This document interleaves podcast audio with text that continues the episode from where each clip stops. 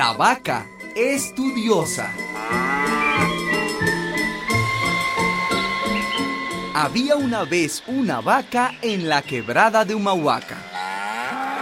Buenos días, señora vaquita. No, señor, de aquí nadie me quita. Como era muy vieja, muy vieja, estaba sorda de una oreja.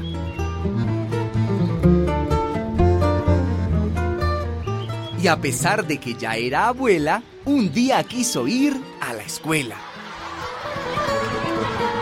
Se puso unos zapatos rojos, guantes de tul y un par de anteojos. La vio la maestra asustada y dijo, Estás equivocada. y la vaca le respondió. Mm, ¿Por qué no puedo estudiar yo? La vaca, vestida de blanco, se acomodó en el primer banco.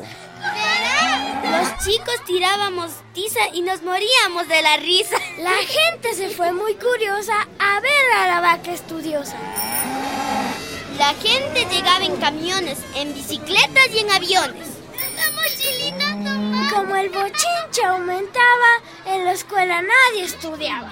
Dos por una, dos.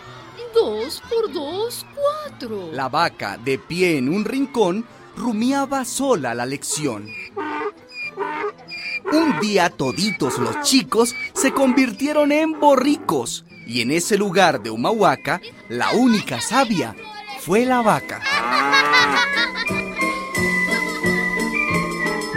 La vaca estudiosa, cuento original de María Elena Walsh.